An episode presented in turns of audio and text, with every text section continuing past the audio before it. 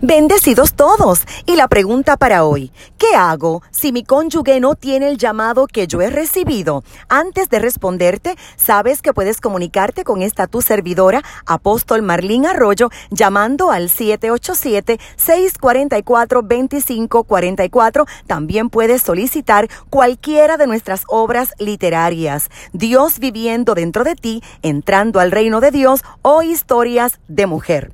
Entendemos que por el hecho de que el esposo sea pastor, ella no necesariamente es pastora.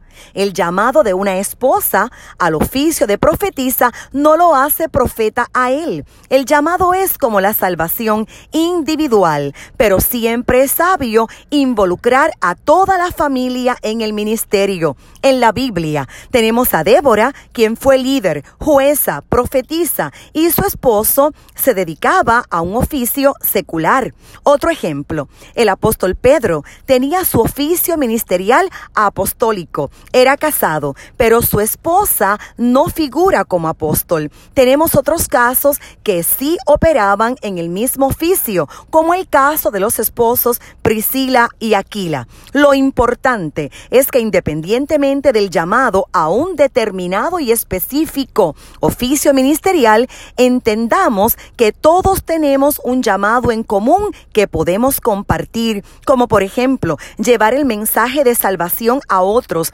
darle de comer a los pobres, de beber a los sedientos, visitar enfermos y confinados. Lo sabio es involucrar a tu cónyuge. Ora por el deseo de servicio. Dice Filipenses capítulo 2 versículo 13 que es Dios el que produce el querer como el hacer. También cita la primera carta a Timoteo capítulo 3 versículo 1. Si alguien aspira a obispado, buena obra desea hacer.